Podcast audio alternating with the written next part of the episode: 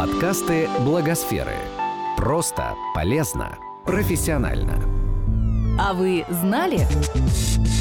Стандарт общественного блага. Родиной цивилизованной благотворительности считается Англия. Этим неофициальным званием страна обязана в том числе статуту о благотворительном пользовании 1601 года – Документ, с одной стороны, давал благотворителям преимущество и обеспечивал таким образом стабильность их начинаний, а с другой пресекал возможные злоупотребления в сфере благотворительности. Эти базовые подходы, условно говоря, кнут и пряник, различимы и в современном законодательстве, которое регулирует взаимоотношения государства и благотворителей. В первом документе XVII века были обозначены цели благотворительной деятельности. Это помощь бедным, немощным, престарелым, больным и увечным солдатам и матросам, школам, колледжам и университетам, починка мостов, пристаней, гаваней, дамб, храмов, парапетов и проезжих дорог, обучение и материальная поддержка сирот, поддержка исправительных учреждений, содействие бракам неимущих девиц, поддержка молодых купцов, ремесленников, также и в случае их финансового краха, выкуп военнопленных и уплата штрафов за осужденных.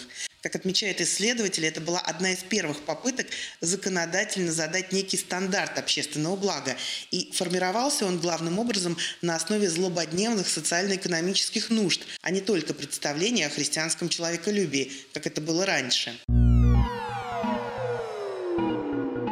В качестве основной меры контроля статут предполагал назначение специальных уполномоченных, как правило, епископов и других уважаемых лиц.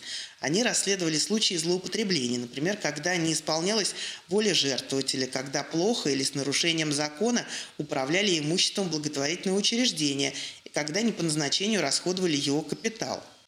Уполномоченные могли приглашать присяжных и вызывать в суд свидетелей. Их решения имели полную юридическую силу.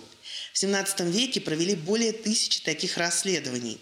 Как утверждают историки, это помогло укрепить доверие англичан к институту благотворительного траста и в то же время улучшить управление благотворительными капиталами.